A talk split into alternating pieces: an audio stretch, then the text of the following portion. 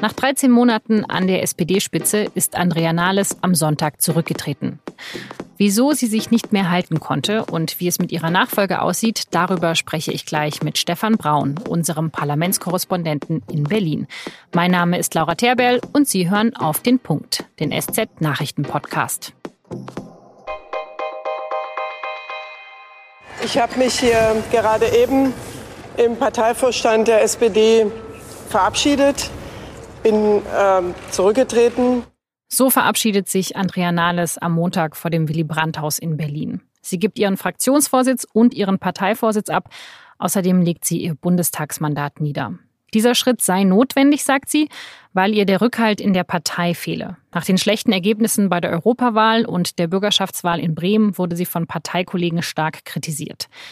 Wer ihre Posten übergangsweise übernimmt, das steht inzwischen fest. Der Kölner SPD-Abgeordnete Rolf Mützenich wird die Bundestagsfraktion leiten und den Parteivorsitz, den wird erstmal ein Trio übernehmen. Und zwar die Ministerpräsidentinnen von Mecklenburg-Vorpommern und Rheinland-Pfalz, Manuela Schwesig und Malu Dreyer und der hessische SPD-Chef Thorsten Schäfer-Gümbel.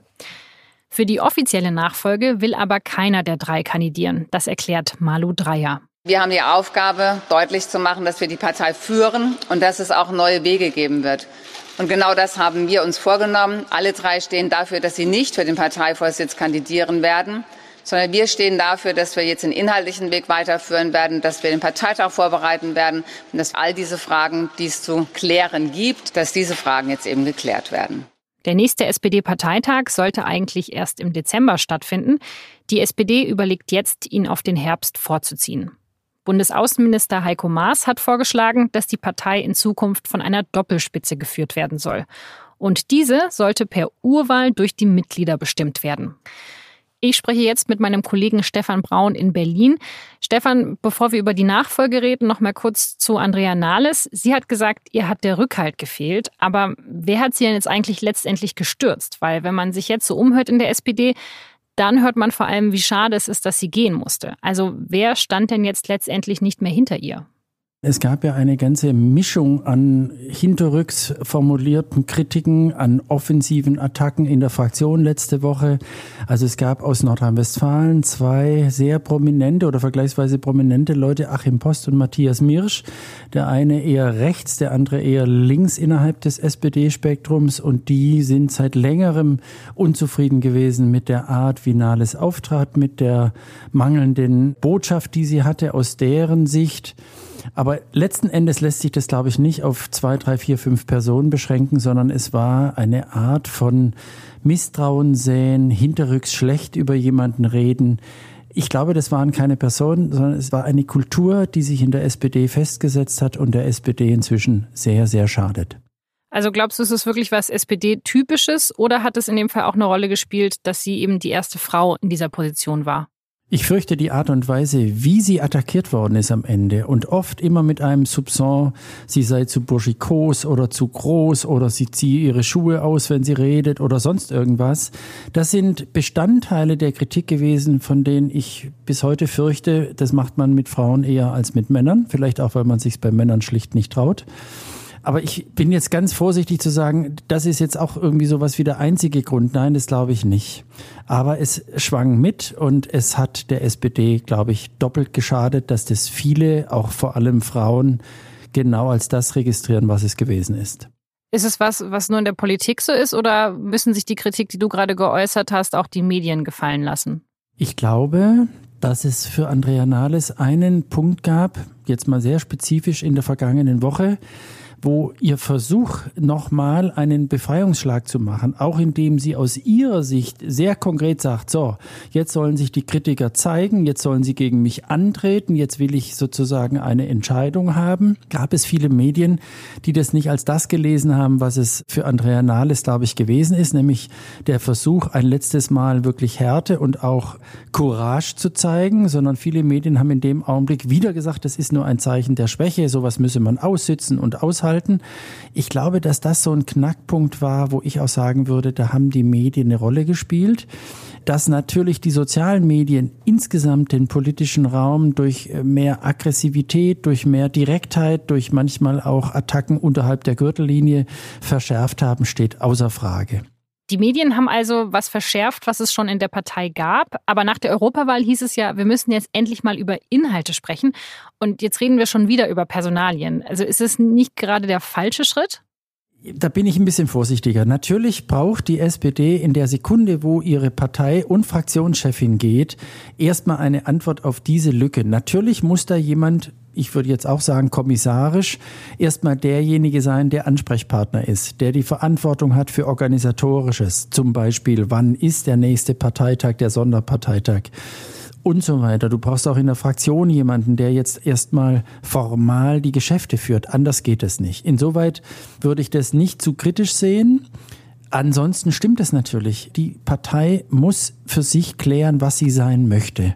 Und wenn wir über soziale Fragen nachdenken, dann musst du natürlich immer überlegen, bin ich dann ein bisschen mehr sozial? Mache ich das an einem Thema wie der Grundrente fest, wo ich offensiv in die Konfrontation mit dem Koalitionspartner gehe?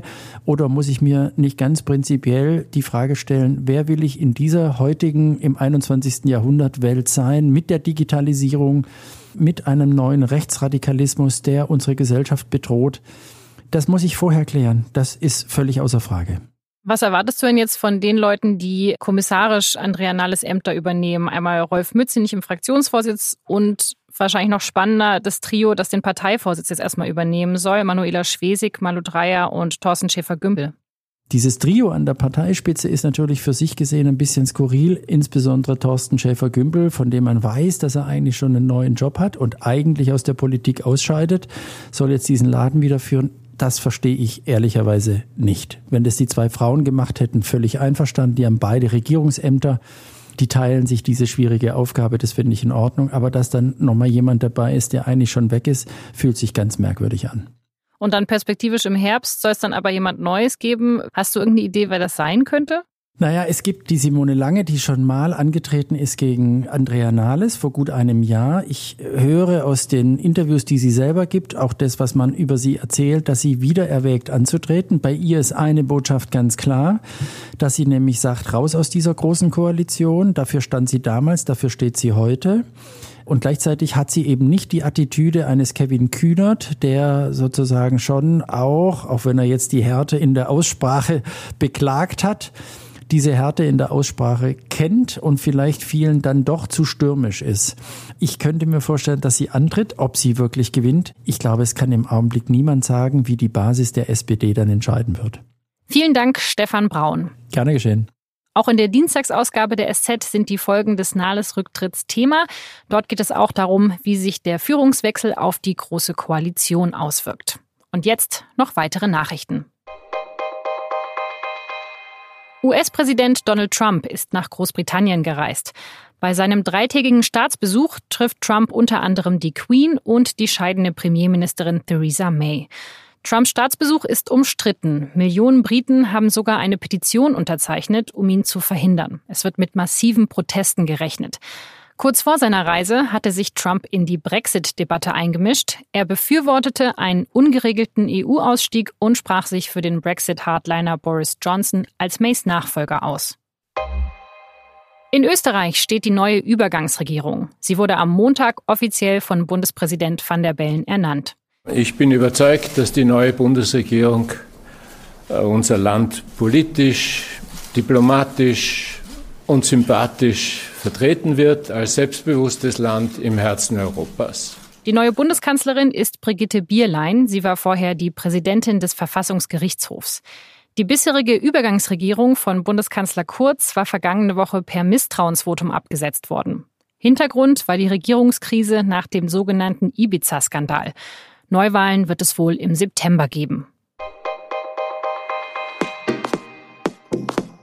Am Samstag hat Jürgen Klopp endlich ein großes Finale als Trainer gewonnen. Das Endspiel um die Champions League mit dem FC Liverpool.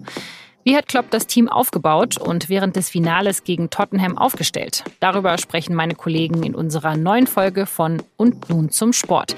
Die aktuelle Folge und mehr Infos finden Sie auf sz.de-sportpodcast. Redaktionsschluss für Auf den Punkt war 16 Uhr. Vielen Dank fürs Zuhören und bis bald.